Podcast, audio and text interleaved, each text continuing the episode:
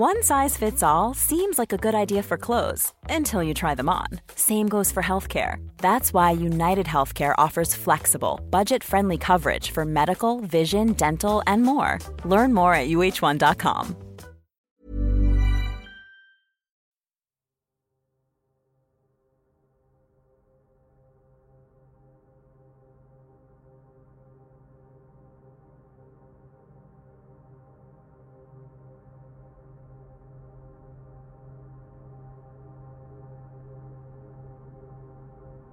En 1972, el estado de California fue acechado por dos asesinos de jóvenes estudiantes, que desaparecían al subirse a autos desconocidos con la esperanza de ser llevadas a sus destinos. Uno de ellos, un gigante de más de dos metros de estatura con un pasado de abuso físico y psicológico por parte de su madre, terminaría por entregarse a las autoridades, no sin antes asesinar a su propia madre y realizar actos sexuales con su cuerpo. Esta es la historia de Ed Kemper.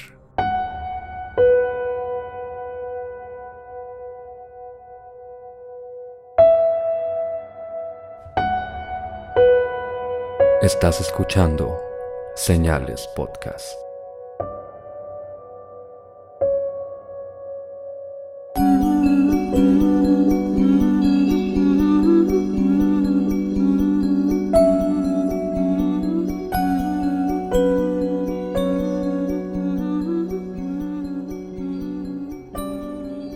Buenas noches, gracias por escucharnos en el nuevo episodio de Señales Podcast. Como ya es costumbre, cada martes tenemos que traerles una historia chingona o interesante para hacerles más o menos la semana. No sin antes dar nuestros respectivos saludos a nuestro patrocinador Relatos de Horror, el cual nos ha hecho el favor de regalarnos algunas playeras y, y stickers para que rifáramos en el live de la semana pasada. Muchas gracias a todos los que nos vieron, a todos los que nos compartieron y sobre todo felicidades a los ganadores. A los que ganaron playera en México, stickers en otros países, comuníquense por favor. Ya tengo alguna información, faltan algunos todavía. Si no he respondido, mándenme un mensaje otra vez por favor. También muchas gracias a Analí y Dayana que nos compartieron sus experiencias en el episodio del jueves.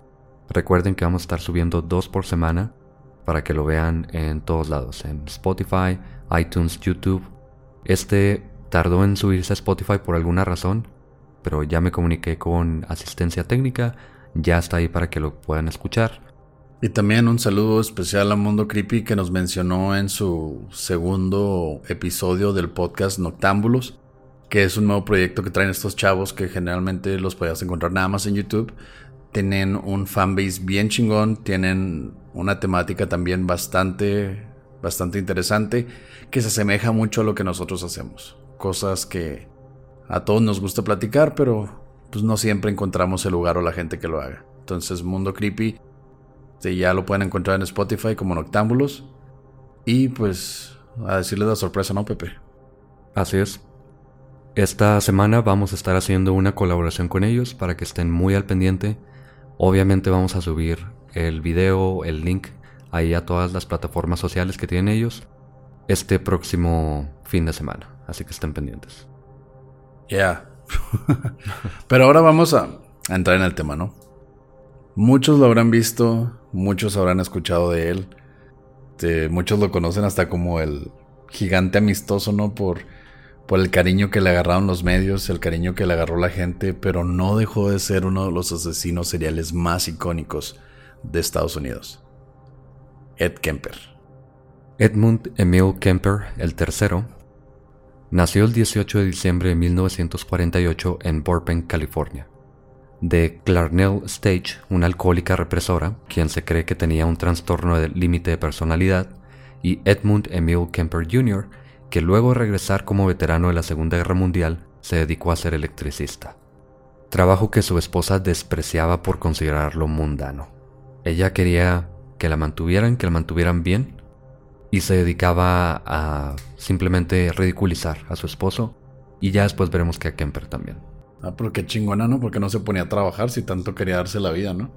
pues supongo que en los 50, bueno, antes de los 50, en finales de los 40, todavía era la costumbre de que la mujer era ama de casa y ella se me hace que se guiaba por todas las, las series y donde se veía así la, la señora gringa, ¿no? La típica señora gringa con el mantelito y todo. Pero pues no manches, el güey estuvo en la guerra. O sea, todos sabemos que después de la guerra ya nadie es igual. Y pues qué suerte que tuviera un, un trabajo para mantener a la familia. Sí, aparte de electricista es un trabajo digno, era, antes era un trabajo bueno, no te morías de hambre. Ah, todavía, pero en ese momento estos trabajos no eran nada despreciable de todas formas. Pero Clarnell estaba obsesionada con la idea de que su esposo la dejaría y de que Ed Kemper violaría a sus hermanas si tuviera la oportunidad. Así que intentaba controlar completamente sus vidas y lo ridiculizaba constantemente. El padre se separó de Clarnell en 1957 cuando Ed tenía nueve años, y en entrevistas posteriores él dijo que misiones suicidas en la guerra y las pruebas nucleares no eran nada comparadas con vivir con ella. Te da una idea de cómo era Clarnell realmente, y vamos a meternos un poco más. El propio Ed nos cuenta por qué situaciones pasaba, pero para que el esposo diga esto después de ser veterano, y él conducía pruebas nucleares que estaban expuestas a obviamente morir en cualquier momento y dice esto. Yo creo que de ahí viene ya lo, el término de relación tóxica, ¿no? Esa era una relación más que radioactiva, entonces, pues a huevo yo también me habría ido. Así que cuando se separan, la madre, las dos hermanas y Ed se mueven a Montana. Es entonces que a Ed lo obligan a vivir en el sótano de la casa, que solamente tenía una salida, era una escalera pequeña que salía directamente debajo de la mesa de la cocina. Así que todas las noches, después de pasar todo el día encerrado, le quitaban el candado y lo dejaban salir a cenar con la familia para luego volver a su jaula donde no tenía nada más que un pequeño foco colgado de un cable. Yo creo que ya podemos terminar el podcast, ¿no? Fue culpa de la mamá. o sea, a diferencia de los asesinos seriales que hemos mencionado con anterioridad, que fueron abusados sexualmente por su familia, tuvieron golpes en la cabeza, este, tenían algún síndrome o alguna herencia como Albert Fish que tenía herencia de trastornos mentales. Pues no, simplemente aquí su mamá nada más por pensar, no sé, en su delirio de que él nada más por ser hombre iba a violar a las a sus hermanas, a sus propias hermanas, pues decidió encerrarlo.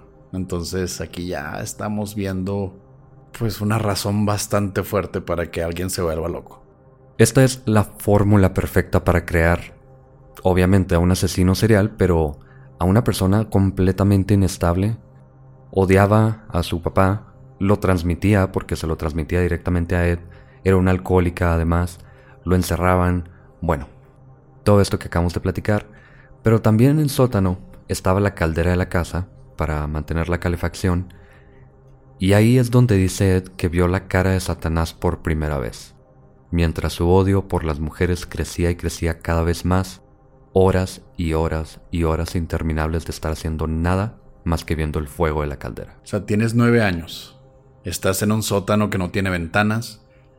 Obviamente no tenía una televisión, no tenía más que un foco colgado y supongo que su cama. Y ahí vivir toda tu niñez, o sea, ya te están interrumpiendo, no puedes jugar, no conoces el exterior. Ya estás como tú dices, creando al asesino perfecto, creando a la mente maestra perfecta, porque lo único que él podía hacer era pensar tanto que llegó a ver al mismísimo Satanás en las llamas dentro de su soledad, ¿no? Aquí es donde yo me pongo a especular un poco y aparte de que no tenía ningún tipo de distracción porque pues no hay un Xbox, no hay no tenía tele como dices tú probablemente.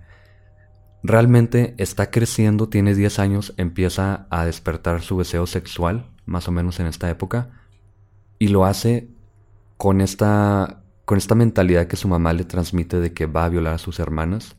Yo la verdad creo que en algún momento hizo a sus hermanas objeto de deseo sexual, pero esto lo crea totalmente la mamá. Entonces Ed o se pasaba viendo las llamas o se la pasaba masturbándose pensando en probablemente su mamá y hasta sus hermanas porque eran las únicas figuras femeninas en su familia y además le crean esta fijación por ellas de alguna forma a sus 10 años, Ed solía tener sueños en los que mataba a su madre, a quien odiaba por ridiculizarlo constantemente por su estatura. O sea, ya estaba más alto de lo común. No entiendo cómo lo ridiculizas. O sea, mi mamá me daba emulsión de Scott para hacerme más alto y, no funcionó. Soy un chaparrito, mío unos 75 a mis 28 años. Bueno, pero él medía 1,60 casi a los 15 años apenas. 1,60. Bueno, entonces el odio lo hizo alto. bueno, la mamá era muy grande, ella medía 1,85 me parece, así que viene una familia grande, pero ella como que empieza a ver que en algún momento la va a superar y tiene miedo de perder el control sobre él. Aparte de ridiculizarlo por su estatura, no lo abrazaba por miedo a volverlo gay. O sea, güey, ahí ya está, está aún más mal, ¿no? O sea, no voy a abrazar a mi propio hijo, no le voy a dar cariño a mi hijo aparte de meterlo en una jaula, no lo abrazo para que no se vuelva gay. Le decía que era igual a su papá y ninguna mujer lo iba a querer nunca. También, Ed tenía la costumbre de robarse las muñecas de sus hermanas, con las que realizaba rituales durante los que le removía la cabeza, luego las manos y aparte los pies. O sea, esa es la, la bandera roja. Primera bandera roja de que este hombre ya tiene problemas, como asesinos seriales pasados, Hemos visto que algunos mataban animales pequeños solo por el gusto de hacerlos, de hacerlo. Empezaban a idear formas de matar, entonces pues esto no va muy muy alejado de eso. Este chavo ya estaba ya estaba planeando porque me imagino yo que imaginaba que era su mamá o que era alguna otra persona a la que le hacía esto con estas muñecas. O una mujer en general, porque la mamá, repito, le plantó esta idea de que las mujeres no más para abusar de ellas servían de alguna forma. Además de, esto, Ed estaba obsesionado con una de sus maestras, a quien espiaba por su ventana por las noches. Supongo que ya después lo dejaban salir un poco más, ¿no? Armándose con la bayoneta de su papá por si lo descubrían. O sea, ya, literal, ya salía con un rifle que medía más que él. Como su mamá ya le había dicho que el afecto no lo podía tener, que las mujeres nunca lo iban a querer, pues él supongo que ya, ya percibía que estaba mal buscar, buscar a, cualquier otra persona, ¿no? Del sexo femenino. Entonces se llevó esta bayoneta por si lo descubrían. Una de sus hermanas se enteró de su obsesión y se burló de él diciéndole que la besara, a lo que él le respondió, si la quiero besar, tendría que matarla primero. Un niño de 10 años diciendo esto. O sea, un niño de 10 años con una bayoneta, güey, en el patio. Y su hermana, en vez de decirle a su mamá o decirle a las autoridades que hay un niño con un rifle, no, no, pues bésala. Bueno, es que este niño realmente era una mascota en su propia casa. Era como un perrito al que tenían que regañar, al que tenían que estar cuidando, dándole de comer para que no se muriera. De verdad no creo que lo vieran como un hermano realmente. Pues sí, ya sabíamos a lo que iba. Pero lo verdaderamente preocupante comenzó cuando la familia adoptó un gato pequeño, quien se encariñó con sus hermanas, por lo que Ed le prendió fuego calcinándolo vivo, celoso de la atención femenina que recibía de ellas.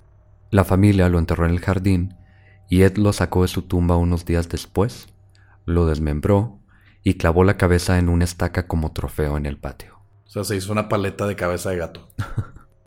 Años después, la familia adoptó otro gato, quien de nuevo se encariñó con una de sus hermanas, pero esta vez, ya teniendo 13 años y más experiencia con sus sentimientos retorcidos, Ed torturó al animal antes de desmembrarlo y guardó las partes en su closet hasta que su mamá las encontró y se deshizo de ellas y aún así no le buscaron ayuda. A ver, vamos al recuento, ¿no? De las banderitas rojas. El niño hasta sus 10 años vivió en el sótano, sin ver la luz del sol en todo el día, sin ventanas. Lo sacaban nada más para que comiera y lo volvían a meter. No tenía ningún tipo de... pues de entretenimiento. Se robaba las muñecas de sus hermanas y les quitaba los miembros, les quitaba la cabeza, los pies, las manos. Ok, ya son dos banderas rojas. Salía a espiar a su maestra con una bayoneta, bandera roja así grandota, ¿no? Así del tamaño del cuarto. del tamaño de la bayoneta. Del tamaño de la bayoneta o del tamaño de él, ya cuando lo agarraron. Su mamá no lo abrazaba para evitar que se volviera gay y le dijo que nadie le iba a querer él dijo que la única manera en la que iba a besar a una mujer era si estuviera muerta. Bandera roja del tamaño de China. Y aparte, pues ya empezó a desmembrar y torturar a un pobre animalito, no sin antes haber empalado al anterior al cual desenterró. Entonces aquí, si no metes al niño otra vez en la caja, o te deshaces de él, o lo metes a un psiquiátrico, es la receta para el desastre. Luego de estos y otros incidentes más, obviamente, ya teniendo 15 años y midiendo un metro con 93 centímetros, Ed huyó a casa de su papá en California, pero no pudo recuperar su relación al enterarse de que ya se había casado y tenía un hijo adoptivo, por lo que su padre lo mandó con sus abuelos a un rancho en California también, aunque Ed odiaba vivir con ellos. los describía como seniles y decía que su abuela los emasculaba a él y a su abuelo. No sabemos si realmente la señora fuera cruel con él y con el abuelo, pero él ya no ve a las mujeres de la misma forma, cualquier tipo de regaño, él siente que es un ataque a su propia hombría y la odia totalmente por esto. Y esto lleva a lo siguiente. Una noche, su abuela le prohibió seguir matando pájaros y otros animales con el rifle de la familia sin razón.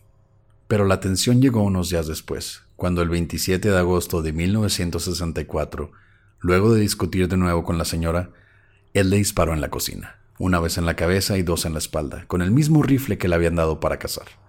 Algunos reportes mencionan que el cuerpo tenía varias heridas punzocortantes, indicador del odio que Ed sentía por su abuela.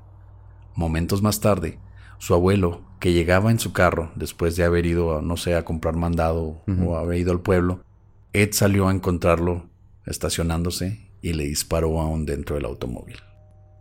Y aunque Ed había cometido dos asesinatos a sangre fría, no dejaba de ser solo un niño de 15 años, que además era un total antisocial con un pasado de extenso abuso. Pues obviamente no conocía a nadie, vivía en un, sótano. Así que reaccionó buscando consuelo de su madre, a quien llamó para explicarle lo que hizo y pedirle ayuda.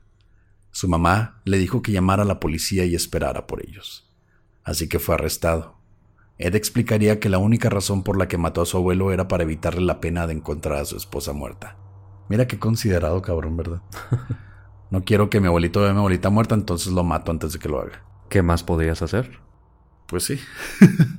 Irte, no matar a nadie.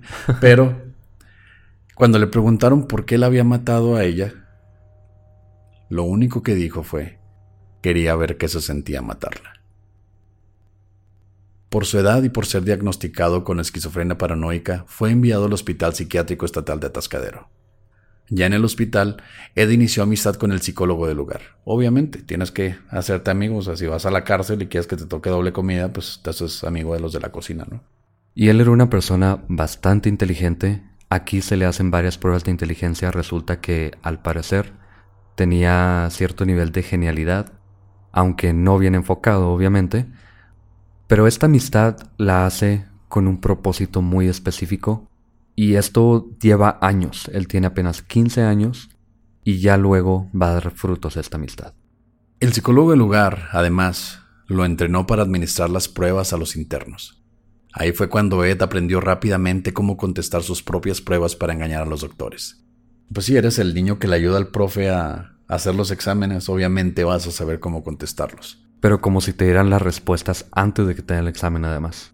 Ganó después la amistad de de los doctores y su confianza por ser, entre comillas, un interno modelo, y aprendió de algunos de los internos por crímenes sexuales que era mejor matar a sus víctimas después de violarlas para no dejar testigos.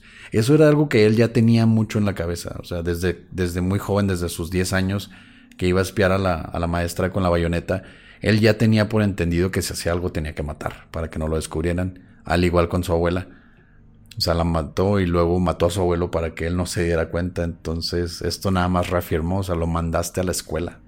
Mandaron a Ed Kemper a una escuela de cómo asesinar, cómo violar. Y esto no es nada. El 18 de diciembre de 1969, en su cumpleaños número 21, ya siendo mayor de edad legalmente en Estados Unidos, Kemper fue dejado en libertad bajo probación. Y aunque los psiquiatras recomendaron que no regresara con su madre por el pasado traumante de Ed, con ella es precisamente con quien se fue. Error número... ¿Quién sabe? Número un chingo, güey. O sea, su mamá era la causa de todo su problema. Pero al mismo tiempo no se dio cuenta su mamá de que generó un... No puede, ser hasta un tipo síndrome de Estocolmo, ¿no? O sea, que la única persona que más le hizo daño fue la única persona a la que él le tenía confianza. Y también por lo mismo que lo privó de vivir con más gente, por, digamos, los primeros años clave de la formación de un ser humano, pues ella fue la única que estuvo ahí siempre. Entonces, lo único que él conocía, aunque la odiara literal a muerte, pues era ella. Y era su única figura porque su papá ya lo había, pues como quien dice, bajado de la nube al, al tener una familia y empezar a hacer su vida. Y aparte los abuelos eran los papás del señor, así que yo creo que él no iba a admitir a Ed por ninguna razón. De todas formas, regresa con su mamá quien ya se había casado y divorciado de nuevo durante ese tiempo y ahora trabajaba como asistente administrativa para la Universidad de California. Por los siguientes tres años, Ed fue evaluado continuamente bajo su programa de aprobación y resultaba que todo estaba perfecto en la positivo, mente. ¿no? O sea, él ya, él ya sabía, él ya sabía cómo burlar al sistema, él había sido parte del sistema, entonces, pues sí, era una persona inteligente y empezó a hacer uso de esa inteligencia. Era un sociópata totalmente. Utilizaba a las personas, sabía cómo hacerlo y lo logró. Por eso le caí tan bien a la gente, ¿no? Ed Kemper. Sí. Sí. Bueno, aparte es muy grande, tenía una cara muy, muy tierna hasta cierto punto. Era muy franco. La franqueza, aunque sea, Dura a veces, ¿no? sí, bastante dura porque él dice exactamente lo que pasó, pero esa franqueza te da como que, como que te abre los brazos imaginariamente a esa persona. Te da confianza. Y como parte de este programa de aprobación, en 1971 asistió por poco tiempo a una universidad comunitaria, aunque se salió al poco tiempo, pero luego Ed encontró trabajo en el departamento de transporte de la ciudad, aunque antes había intentado aplicar para convertirse en policía, pero fue rechazado por su tamaño, midiendo 2 metros con 5 centímetros y pesando casi 150 kilos. Y a pesar de ser rechazado, Ed frecuentaba bares en los que se reunían los policías de su comunidad, con quienes tuvo amistad muy cercana. Uno de ellos le regaló una placa de entrenamiento y unas esposas, y otro incluso lo dejó jugar con su pistola. Ahí está el genio otra vez actuando. Primero, aprendió de violadores, aprendió de agresores sexuales y asesinos en un psiquiátrico, dejando que los mismos doctores lo dejaran hacer todo eso y aprender cómo funciona todo allá adentro. Todavía después, nada pendejo, se va a un bar donde sabe que hay muchos policías, se hace amigos de ellos, obviamente haciéndose valer por su alto nivel intelectual o su facilidad de palabras, su, su facilidad de manipular a la gente. Y hasta le prestaron la pistola, güey. Mira, este güey quería ser policía, pero está bien alto y mide 150 kilos. Él podría ser un agresor sexual, asesino. Mira, juega con la pistola. Debe arreglar unas esposas que no se pueden abrir. Y estaba bajo probación él todavía en este tiempo. Eh, Los policías, bueno, ellos no tienen acceso directo, pero tienen acceso a un juez, por ejemplo, a una persona de archivos de administración, que les puede decir todo esto. Pero él es un sociópata, sabe cómo tratarlos y no sospechan de él para nada. Ese mismo año, Ed tuvo un accidente mientras manejaba su motocicleta y uno de sus brazos resultó gravemente herido, por lo que recibió 15 mil dólares de compensación luego de la demanda del accidente que usó para comprar un Ford Galaxy del 69 y fue incapacitado para seguir trabajando. Dale tiempo libre al sociópata. Deja tú, dale dinero para que se compre un carro. Ya sabe cómo violar. Bueno, sabe cómo violar y matar para no dejar testigos. Es amigo de los policías. Entonces ya sabe cómo dirigirse a ellos. Ahora vamos a darle unas vacaciones para que tenga que pensar. Vamos a darle un descanso artístico, ¿no? Para ese entonces, Ed ya vivía en un apartamento con uno de sus amigos, aunque su madre le llamaba constantemente para regañarlo y lo visitaba sin avisar, por lo que tenían peleas constantemente. Gracias a su tiempo libre luego del accidente, vacaciones, Ed se dedicó a pasear en su nuevo carro y comenzó a notar la gran cantidad de jóvenes mujeres caminando a la universidad, muchas de las cuales no tenían problema a aceptar subirse a su carro para llevarlas. El mismo Ed dice que hizo esto al menos 150 veces, tiempo durante el que planeaba sus futuros crímenes, guardando su pistola en la guantera del carro para acostumbrarse a la idea de tenerla cerca. Consiguió bolsas de plástico, cobijas y esposas. Saboteó la puerta del pasajero para poder ser abierta solo por el exterior, y hasta que sus impulsos fueron incontrolables es que Ed comenzó sus asesinatos. Esto no es, no es un asesino circunstancial, es un asesino... Bueno, este güey ya tenía todo planeado, ¿no? O sea, todo lo que había aprendido en su vida, todo el odio que llevaba dentro de sí, lo hizo la máquina perfecta, ¿no? Él se acostumbró a su pistola, veía las rutas de las chicas, les daba ride para hacer la confianza, para saber cómo era, para, para crear su propio personaje de esa persona que era buena onda y, y te daba un ride para que no caminara sola en la universidad. Y aunque él ya tenía en la cabeza esto de, primero que nada, abusar de ellas sexualmente y además matarlas, no siempre en ese orden, aquí se nota la la ineptitud de la ineptitud social, de que él se sentía nervioso nada más teniendo una pistola en la guantera de su, de su carro, de tener una navaja del otro lado también. Él sabía exactamente que quería hacerlo y además de medir dos metros y estas, estas chicas eran pequeñísimas, eran mujeres muy delgaditas siempre, muy bonitas, de 1,70 máximo, 1,60 probablemente. De todas maneras se sentía se sentía cohibido con la presencia de ellas hasta que realmente ya no puede más. El 7 de mayo, mi cumpleaños por cierto, de 1972. Qué orgullo, ¿no? Cabrón. Kemper manejaba como de costumbre cuando levantó a dos mujeres de 18 años pidiendo aventón, Marianne Pesci y Anita Lucheska. Las llevó a un área remota en el área de Alameda que ya conocía por su trabajo en el departamento de transporte y les dijo que tenía intención de violarlas. Derecho.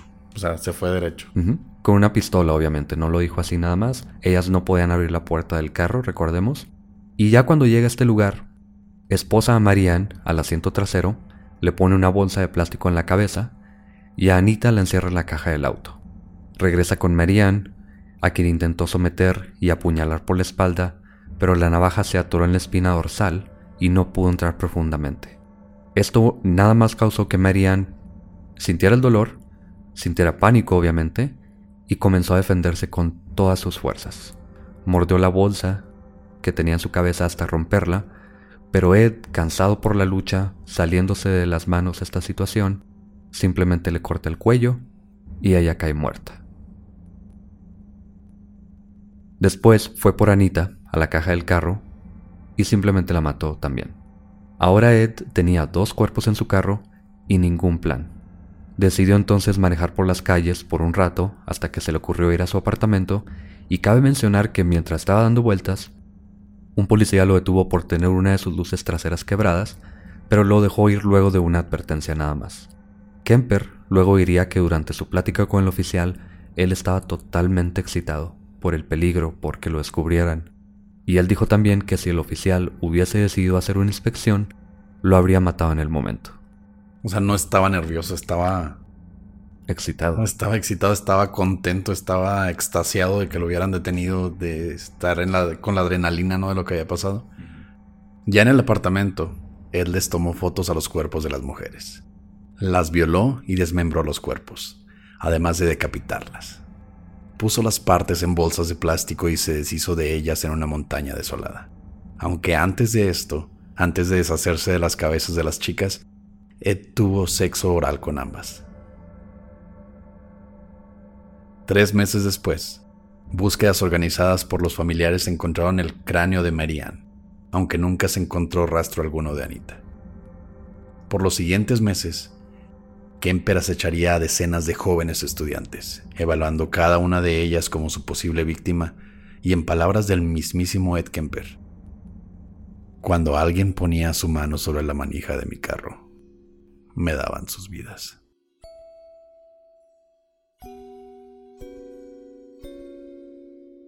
Gracias por escuchar Señales Podcast. Buenas noches.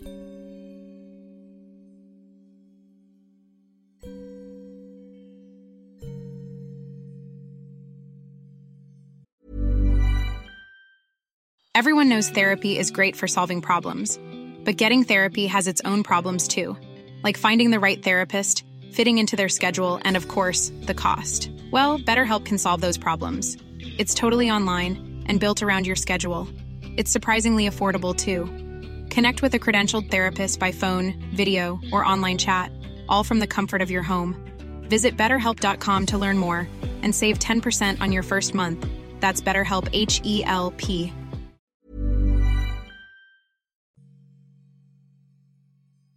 Esta es la primera parte de Ed Kemper. Pasamos a los saludos. Ya saben, si no les gustan, pásenselos, no hay ningún problema. Son poquitos esta vez, pero muchas gracias a en Instagram a Bruno de Chile, Jessica de Uruguay, Adam González de Monterrey, Samantha también de Monterrey, Noel Silva de Uruguay, Fernanda Urquiza de Bogotá, Colombia, Ana Quintero y también a la oficina donde trabajan Daniel, Uriel y Rafa. Muchas gracias por saludos. En YouTube también a Luis Ángel Real de Puebla y a su primo Armando y hermano Alex. Y en Facebook también nos acaba de mandar un mensaje Gonzalo Venegas. Muchas gracias también por escucharnos, compartirnos. Gracias a todos, de verdad. También me mandó un mensaje Ana Capli Roy de Argentina, de Buenos Aires. Me acaba de mandar un mensaje hace poquito. Y también un saludo, gracias por escucharnos. También tenemos saludos para Claudia Ramírez, César Pérez, Cassandra Martínez, su novia, Fer Chavarría, que estuvo aquí con nosotros, a Sat Parra, Paulino Grado y Sofía, su esposa, a Elvia y Donka, que son administradores en el grupo de, Facebook de señalados. Disculpen que no, bueno, en el grupo de WhatsApp de señalados, disculpen que no contestemos mucho, pero son un chingo de mensajes. Veo como mil, dos mil de repente. Está bien interesante, sí los leemos, pero hay veces que no, no tenemos así cabida en el tema, entonces, pero sí estamos ahí viendo que no hayan tonterías, porque si no los bloqueamos. Y también un muy gran saludo a Denise de Oaxaca. Ella desde el inicio siempre ha estado bien al pendiente, nos saluda cada rato que puede. Ya tenemos rato sin saludarte, Denise, pero de verdad guardas un lugar muy especial dentro de nuestro corazón, la verdad. Sí, hay, varios que han estado con nosotros desde el principio, desde que abrimos la página de Facebook. Eh, fueron de los primeros que nos empezaron a escuchar fuera de la ciudad. Y luego se agregaron luego, luego a señalados. De hecho, son miembros fundadores. Un saludo extenso a todos los señalados, todos los que están en el grupo. Hay mucha gente que está en el grupo que ni siquiera sabe por qué está ahí. Este, si ustedes agregan a alguien, pues al menos díganle no que es del podcast, porque sí ha habido algunos, no sé, confusiones sobre lo que es el grupo. Pero sí les agradecemos que sigan invitando a sus amigos. Hay un saludo también para Hace poco, como siempre, bueno, de hecho casi todas las semanas hay un post en Leyendas Legendarias en el grupo de fans de ellos que preguntan qué otro podcast pueden escuchar y hay muchos de, muchos de nuestros seguidores que nos recomiendan a nosotros, les agradecemos la publicidad. Sí. Y pues también, como siempre, Antonio Relatos de Horror, nuestro patrocinador. Y si alguien más quiere patrocinarnos, háganlo. Gracias por escuchar Señales Podcast. Buenas noches.